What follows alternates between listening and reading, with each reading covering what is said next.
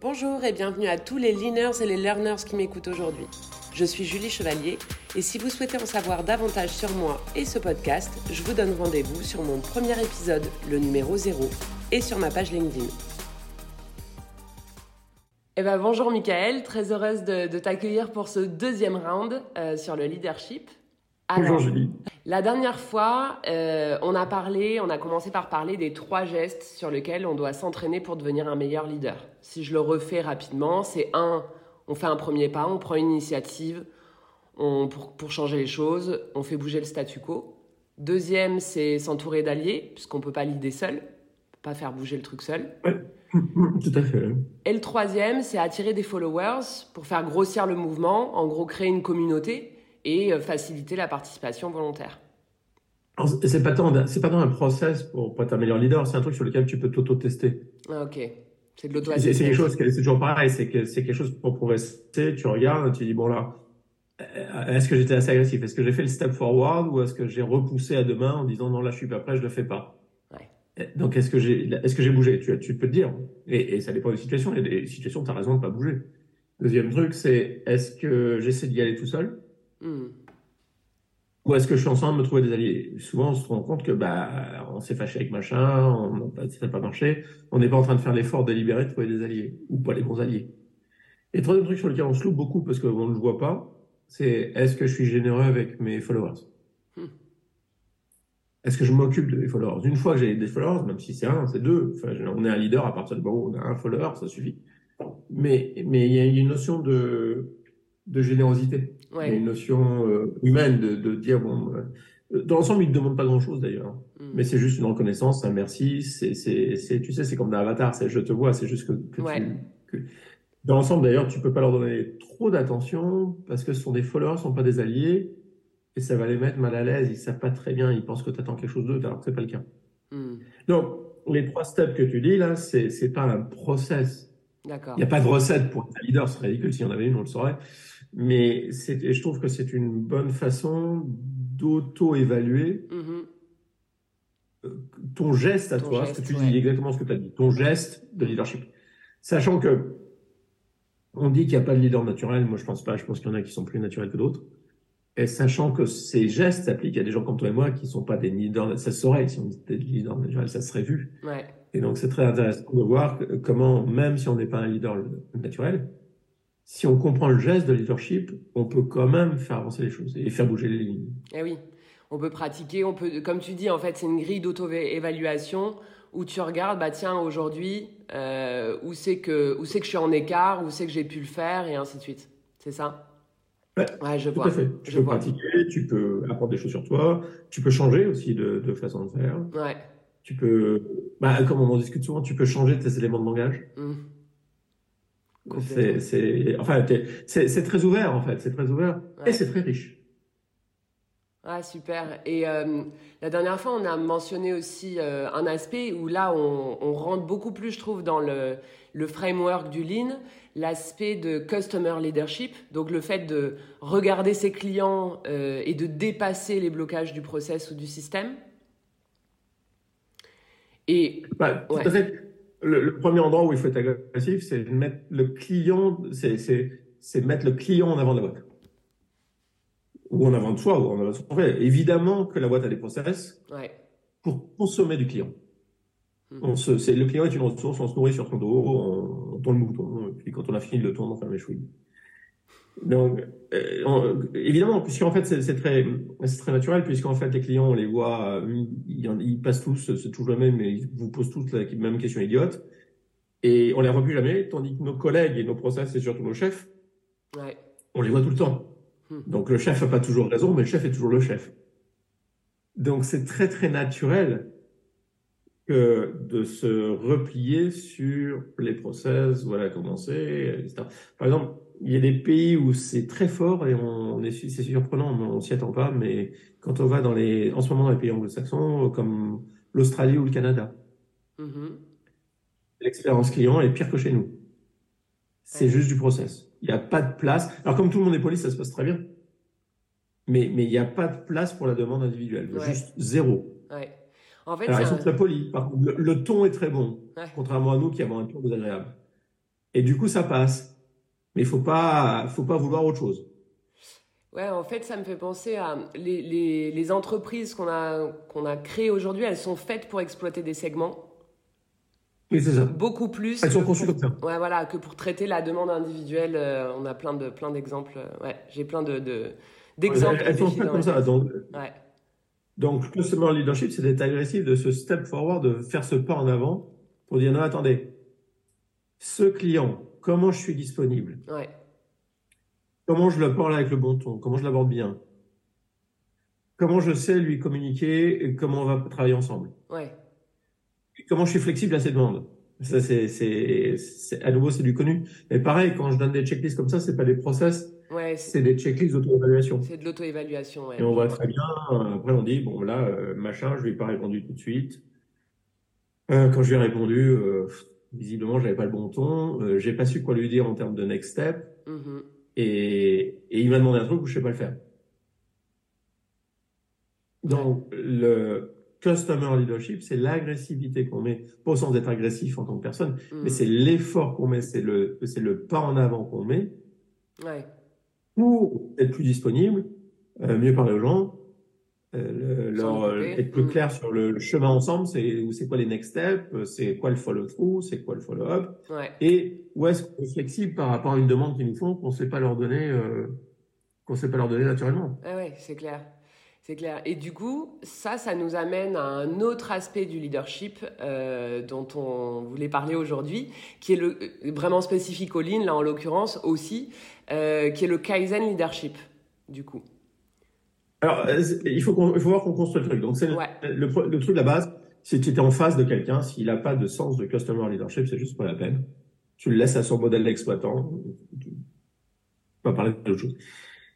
Une fois que tu as du, je sais que la base est là, que les gens ont compris que leur succès, c'est la base de clients fidèles qu'ils ont. Ouais, Et, et c'est vraiment, ça, c'est vraiment, euh, un jour, faut le comprendre. Un jour, faut comprendre que ton succès, c'est pas ton offre, c'est pas ce que tu sais faire, c'est rien de tout ça. Mm. C'est au total, est-ce que tu as su construire une base de clients qui pensent du bien de toi? ouais, C'est-à-dire une base de clients qui pensent qu'avec toi, bah d'abord, ils vont, ils, ils vont gagner de l'argent, Mm. Ils vont réussir. qu'avec toi, ils vont plus gagner de l'argent que, que, que tes concurrents. Et que tu, et qu'ils sont confiants que tu vas être là, même si dans les bons Dans moments, les- mais dans les mauvais moments. C'est quand ça va être dur parce qu'il se passe un truc, pas nécessairement entre nous, hein, parce qu'il se passe truc, ils ont bonne confiance que tu es là. Ce qui est génial de ça, en termes de base client, pour une entreprise, c'est que quand tu arrives à être dans cet endroit-là, ils ne regardent pas les prix. Eh oui, Ils t'emmerdent pas avec le prix. Parce qu'ils voient la valeur de, ils voient la valeur que tu apportes, ils sont, ils sont d'accord. Ils voient qu'à côté, ils auront jamais la même chose. donc, bon. Mm. Et puis, ils sont tranquilles dans la relation, ils sont en confiance. Et du coup, généralement, ils te regardent pas sur les prix. oui, en fait, quelque part, c'est euh, il y a une notion d'attachement. euh, Tu- Ça cultive de l'attachement, Ouais. mais ça- de- dans les deux sens d'ailleurs. Ouais. Dans les deux sens. euh, dans les sens, euh, il faut, faut avoir la chance qu'on peut de gens. C'est, vraiment, euh, ça change ta vie complètement si tu es entouré que de clients à qui tu t'entends bien. L'attachement, c'est marche. On est bien, on est bien que dans nos attachements. On est bien quand on est bien dans nos attachements. ouais, Donc, quand tu as la chance de travailler qu'avec des clients avec qui tu t'entends bien, ça se passe bien, bah, ta qualité de vie change de manière radicale. Mm. Quand tu es entouré de trucs où c'est toujours en bisbille, en conflit, mê- même dans des trucs tout bêtes comme aller euh, au guichet de la poste, etc. Moi, j'ai vu de l'autre côté des guichets sur des choses comme la poste, la logistique, etc. Et évidemment, quand on se fait agresser toute la journée, on, vient- on est fatigué le soir. Mm. C'est clair. Et, et alors, ce qui est difficile à voir, c'est que cette agression toute la journée est créée par nous-mêmes.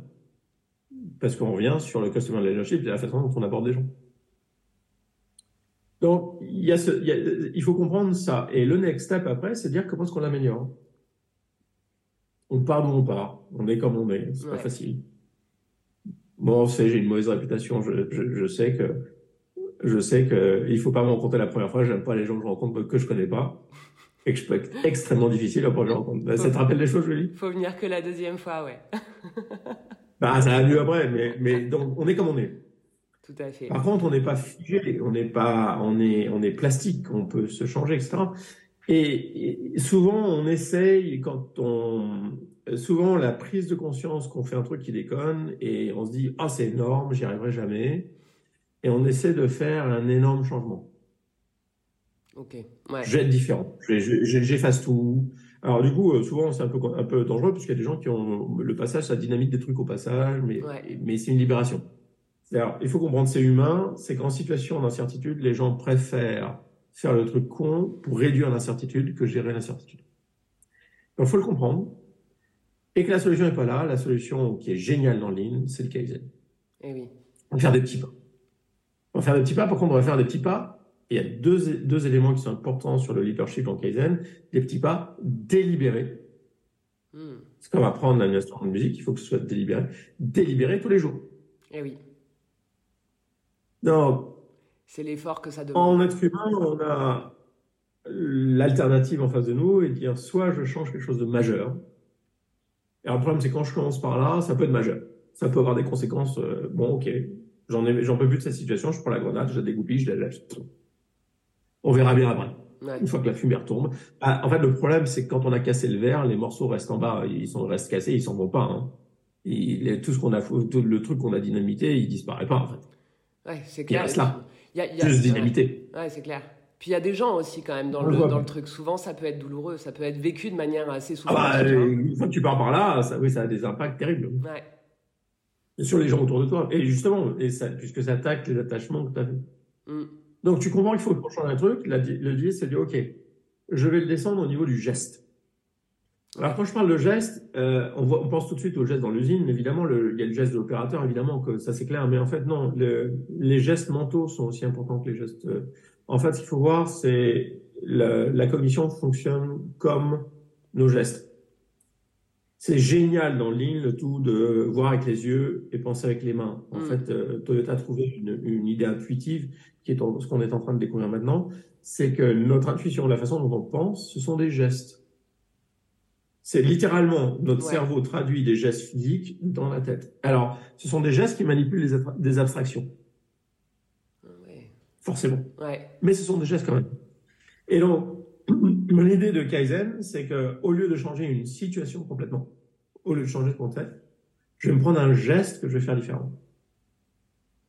Ok. Dans mon cas précis, je peux, je travaille le geste d'aborder, d'être plus cool avec les gens Hmm. la première fois que les rencontre. Je sais que comme je suis extrêmement introverti, je suis un écrivain, tout ça, j'ai du mal à rencontrer les gens. C'est Ouais. très, très difficile. Je sais qu'ils vont venir me raconter une connerie énorme que je vais pas supporter et que je vais leur faire un cours. Je changerai jamais. Par contre, c'est clair que, bon, je suis beaucoup plus, j'ai appris, l'ayant reconnu le geste, j'ai appris à être beaucoup plus cool, j'ai appris à plus les écouter, et j'ai appris surtout à ne pas essayer d'avoir une relation avec une personne que je rencontre pour la première fois. D'accord. Je la traite comme un étranger. Donc je suis poli avec les gens dans la rue. Mhm. Là, j'ai pas de problème. Donc je vais faire pareil. C'est un kaizen, c'est un geste. Après, s'ils reviennent pour une deuxième fois, bah, on verra. Et puis généralement, moi, mes problèmes à ce moment-là de- de- d'être extrêmement en introversion et tout ça euh, sont moins importants. Je sais à quoi m'attendre et je sais le gérer tout. Donc plutôt que de me changer complètement radicalement, en fait, j'ai changé un tout petit truc. Ouais. La difficulté du Kaizen, ça a été de toute la résolution du problème pour savoir quel est le petit truc à changer. Et ouais. Ouais, il y a ça, et tu le fais personne par personne ou pièce par pièce. C'est-à-dire que c'est. Et pièce par pièce, personne par personne, Ouais.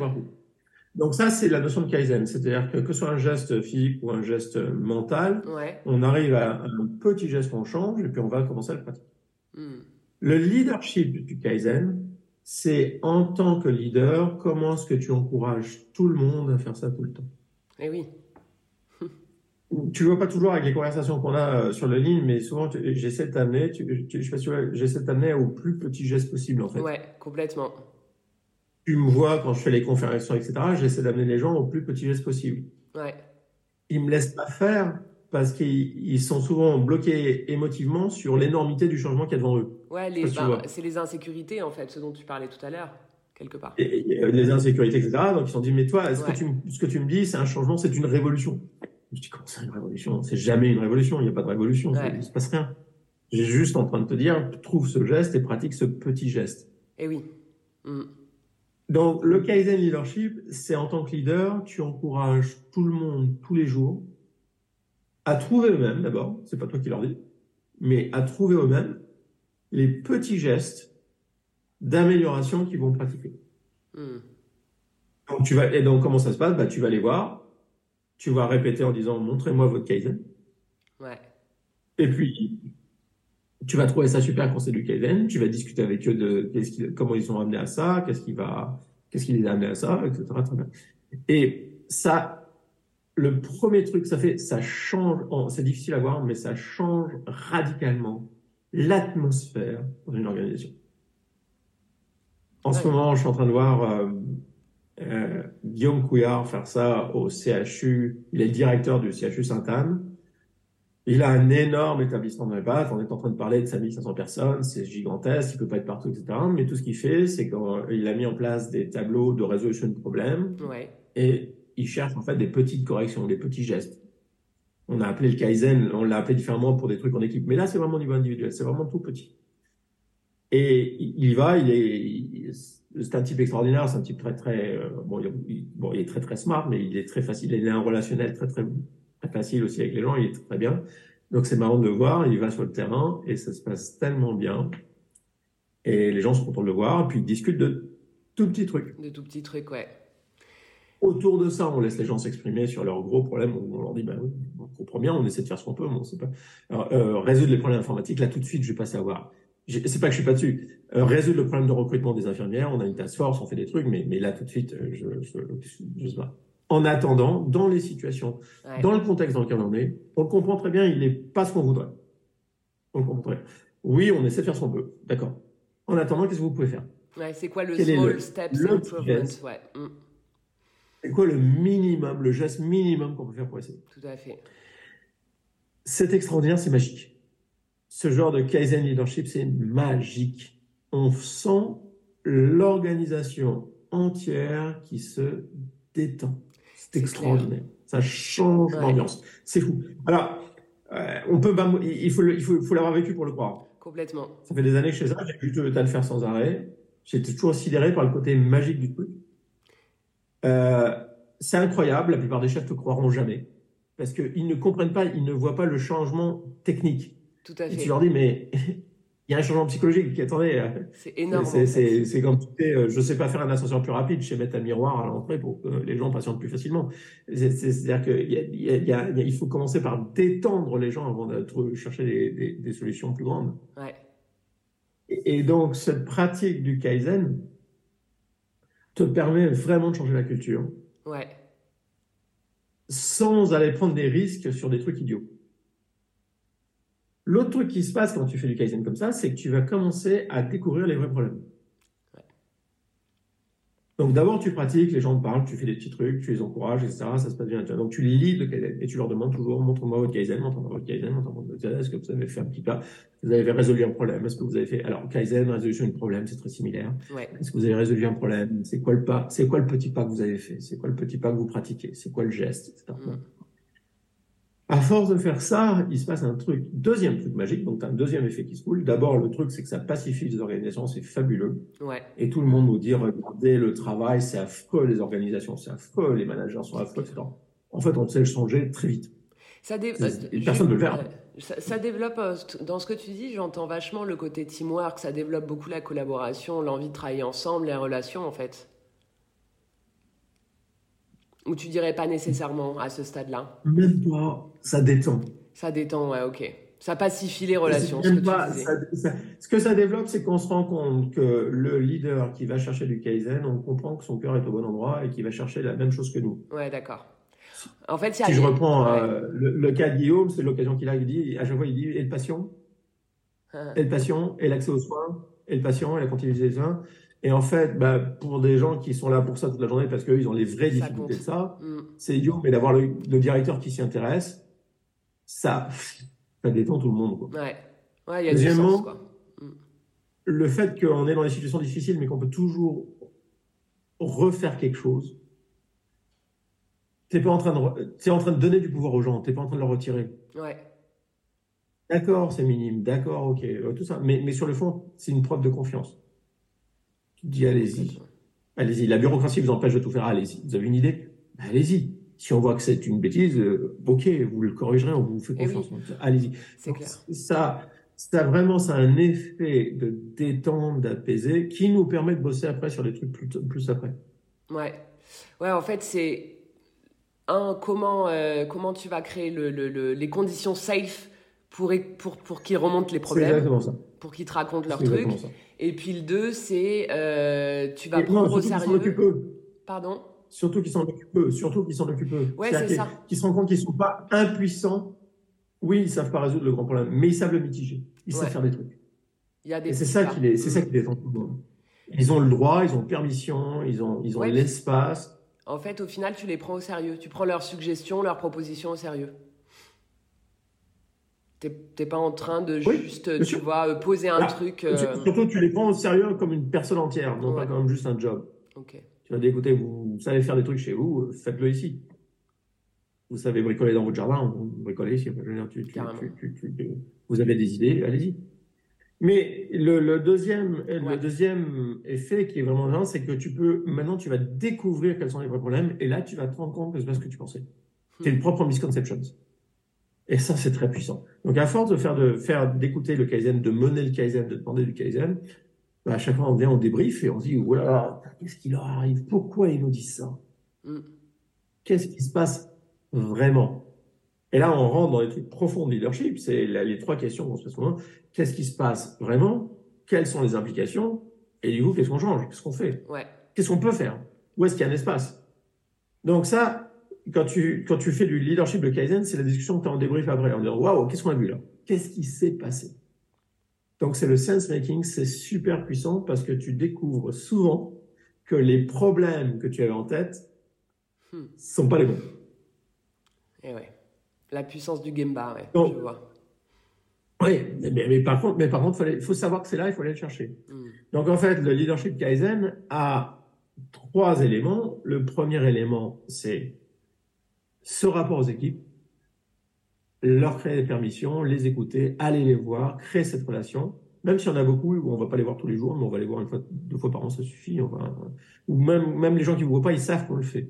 Oui qui redonnent de l'orientation, parce qu'on dit, attendez, ce qui est principalement là, c'est le, on revient sur le customer, leadership. Le premier truc, c'est le, client, le patient. on est là pour ça.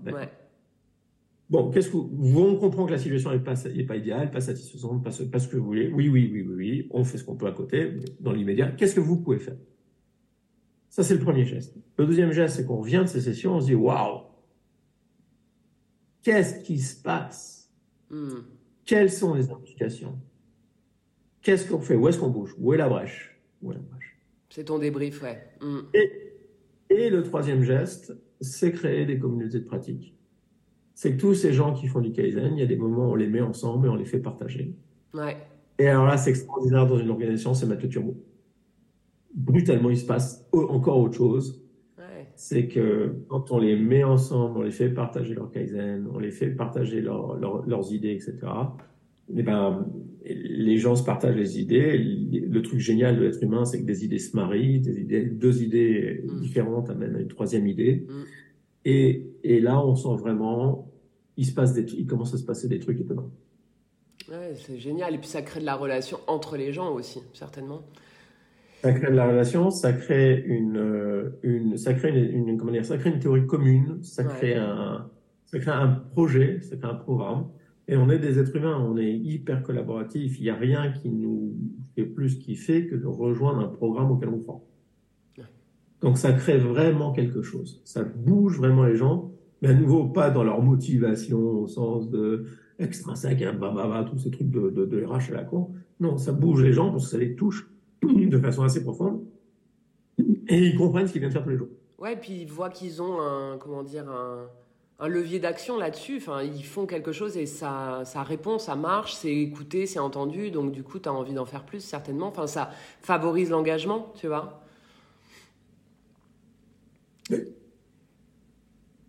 Bon, trop cool. Euh, j'étais en train de penser à un truc. Je, je, vois beaucoup de managers qui galèrent à engager justement les gens, à engager. Euh, souvent, on parle de ça. Euh, comment engager les gens dans le Kaizen? Comment les, euh, c'est quoi les conditions euh, préalables? Parce qu'ils s'y prennent comme des, ils prennent comme des bureaucrates, ils se prennent comme des pieds. Moi, je me souviens du meilleur patron d'usine que, que j'ai connu, c'était un Monsieur Albert d'ailleurs, à, l'usine d'Orenze, je sais pas si c'était il y a très longtemps. Et euh, j'avais été l'interviewer, et puis il disait, euh, bon, oh là là, premier truc qu'il me dit, oh là là, le, le, le corporate me prend tellement de temps avec mon reporting. Ouais. J'ai pas le temps de faire mon boulot, j'ai pas le temps d'être assez sur le terrain. Je passe au moins deux heures par jour dans mon bureau. Voilà. Oh là là. Il râlait parce qu'il avait deux heures par jour dans son bureau. C'est ça. c'est inversé. du temps. Et ben, je suis sur le terrain. Il dit, d'accord, mais sur le terrain pour faire quoi? Et en fait, ce qu'il faisait, c'est très très simple. Il allait voir les cellules. Il disait, là, je comprends pas. Les mecs lui expliquaient le problème. Alors, il était très fort, il voyait le problème.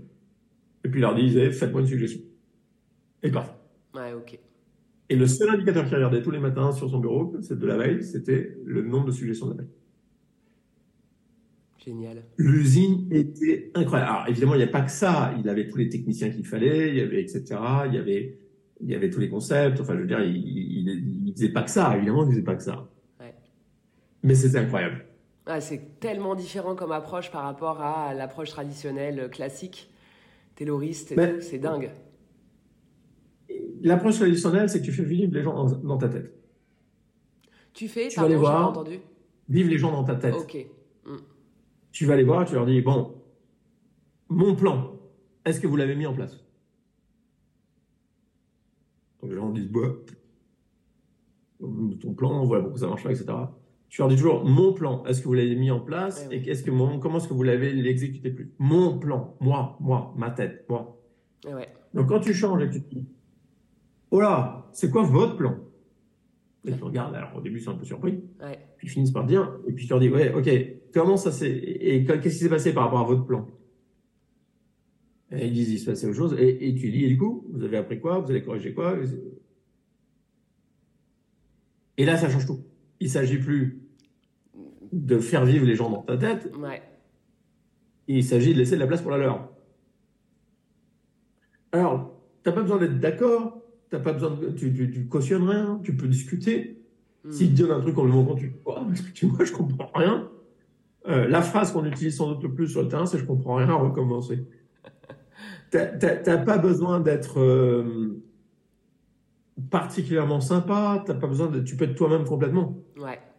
Ce que tu respectes, c'est que les gens ont une opinion, ils ont un regard, ils ont leur expérience. C'est ça que tu respectes. Tu respectes la tu respectes, c'est mieux si t'es poli, mais en fait, parfois dans la situation, quand c'est un peu chaud, euh, ça bouge, euh, les gens disent ce qu'ils disent, on dit des gens qu'on on, s'exprime de façon concrète, euh, il se passe plein de trucs, ouais, ok, cool, aucune importance.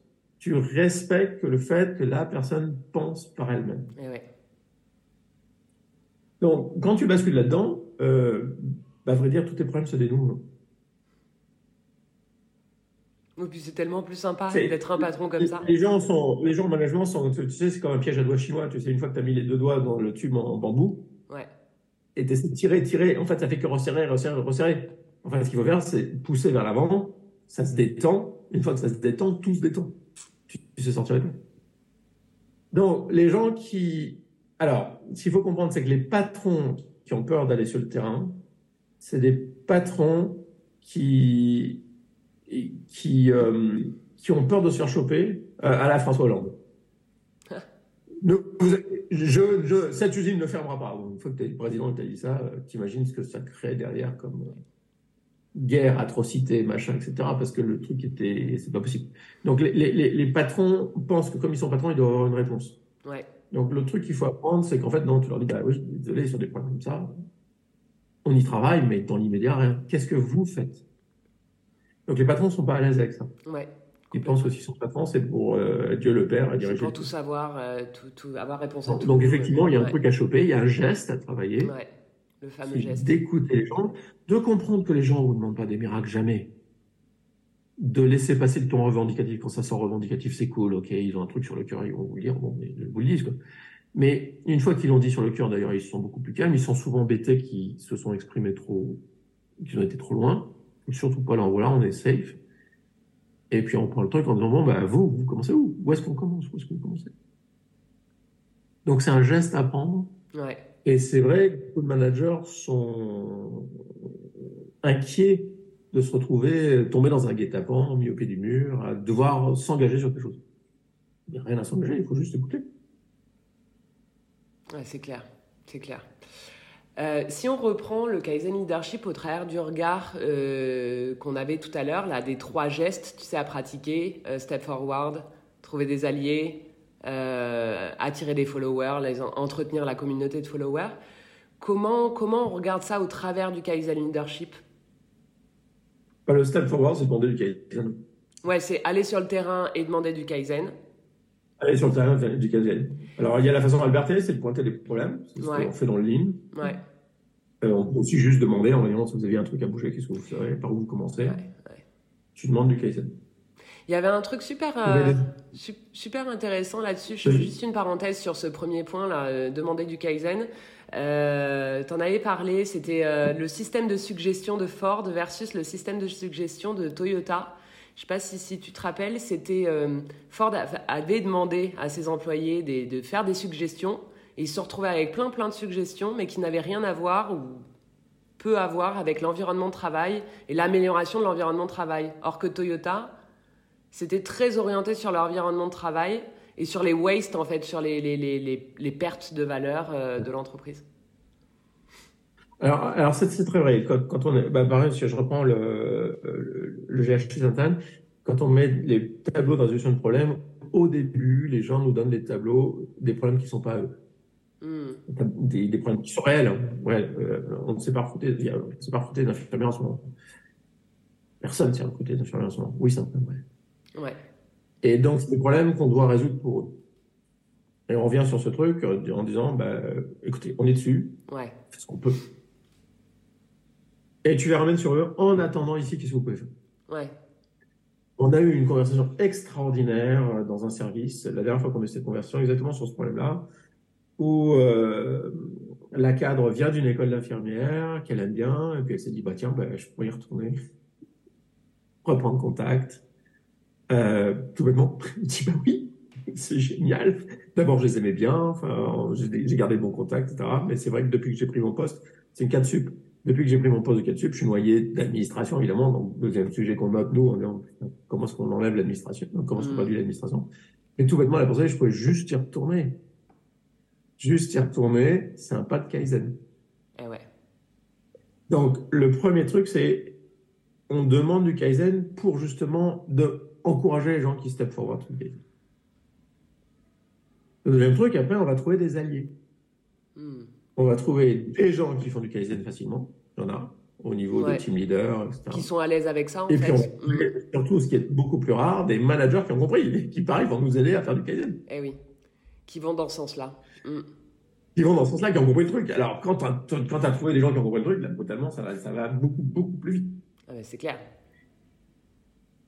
Et troisièmement, on va, l'idée de, d'être généreux avec les followers, c'est on va faire des choses, justement, comme, des, comme ils ont fait une journée où tout le monde présente ses Kaizen, etc. On, va, on, va trouver des moyens de dire merci, merci, merci, merci, et de, et de valoriser le travail que les gens font. Ça, c'est un truc de mon père. Hein.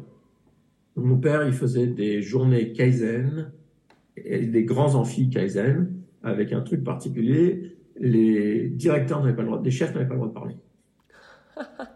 Ah, les chefs étaient là, tenus d'être dans l'assistance. Ok. C'était que des opérateurs qui s'exprimaient. Ah, génial. C'était des moments étonnants. Waouh. C'était des moments étonnants. Ouais. C'est des moments étonnants. Ça mettait les chefs en vrille. Donc il y avait des conversations intéressantes après. Mais moi j'ai un souvenir que c'était d'une puissance. Euh, parce que ça créait, euh, ça créait un côté un peu, un peu râle, quoi. Les, les gens se voyaient, donc les, les, les, gens se voyaient présenter des kaizen, écouter les kaizen des autres, etc. Mm. Et mm. c'est très émotif. C'est des gens qui n'ont pas l'habitude de parler. Alors on les aidait, hein, on les préparait, on les mettait dans un environnement le plus safe possible. Ouais. Mais, euh, mais c'est très puissant. Il y a un besoin très humain de faire partie d'un projet collectif. Toujours. Pour être bien, on veut, faire confiance à nos officiers en disant qu'ils savent ce qu'ils font.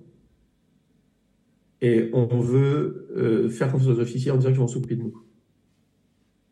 Donc, personne ne comprend les leaders, n'y a pas les followers. Donc, c'est pour ça que les leaders sont aussi différents les uns des autres, parce qu'ils ont tous des formes très différentes. À partir du moment où ils donnent deux choses à leurs followers, un monstre comme Trump pour ses followers, il leur donne de la compétence parce qu'enfin, quelqu'un qui va défendre nos intérêts pour casser la gueule au système.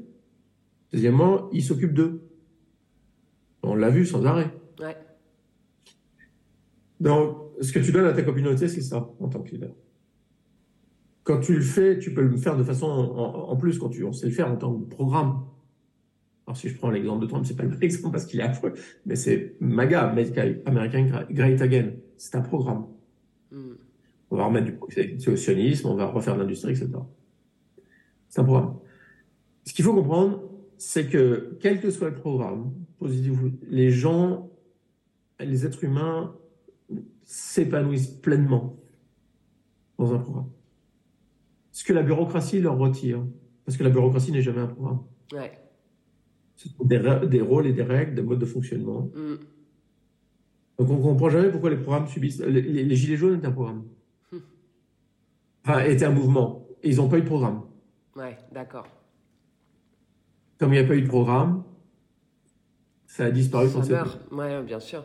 Ouais, c'est clair. Mais évidemment qu'il y avait ce, moment de se retrouver dans quelque chose de collectif, on l'a bien vu. Moi, j'étais, j'ai vu, euh, je passais dans les ronds-points à l'époque, etc. Et c'était très festif. Hmm.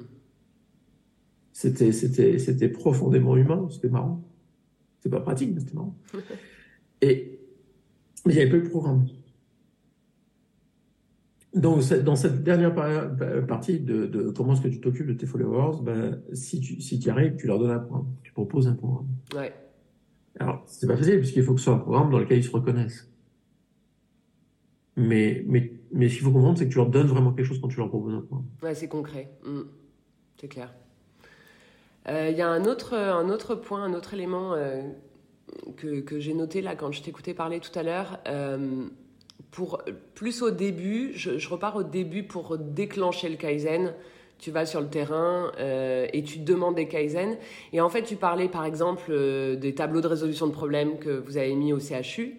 Euh, que ce soit des tableaux de résolution de problèmes, que ce soit un Kanban, que ce soit en fait tous les outils du Lean permettant la, la visualisation, fait, rendre visibles les problèmes, permettent, c'est ça concrètement sur le terrain qui permet de déclencher le Kaizen, au final. C'est une super question. Non, non, c'est une super remarque dans, le, dans la modélisation qu'on a, effectivement, le premier step, c'est tu développes ton Customer Leadership. Le deuxième step, tu développes ton Kaizen Leadership, dont on a beaucoup parlé aujourd'hui. Ouais. Et donc, le troisième step, en fait, il faut orienter le Kaizen. C'est il faut que les gens savent où faire du Kaizen. Oui. Et donc, de la même façon qu'on voit que la tête, il y a des gestes dans la tête, les, les, les intuitions, les, les réflexions font des gestes mentaux, mm. on voit que ces gestes sont beaucoup pilotés par ce qu'on voit par nos images mentales et nos images physiques. Donc en fait, ce qu'on a appris chez Toyota et on a mis très longtemps à l'apprendre, c'est le, on en, il faut il faudra qu'on en reparle, c'est la visualisation leadership, c'est ce qui, c'est ce qui amène les gens à avoir des idées de Kaizen. Mais euh, c'est un truc assez Je sais que tu t'intéresses beaucoup au sujet. Je sais que tu étais en train de réfléchir à écrire un livre sur le sujet. C'est c'est compliqué parce que je me suis rendu compte qu'en fait, euh, si tu reviens dans les années 90,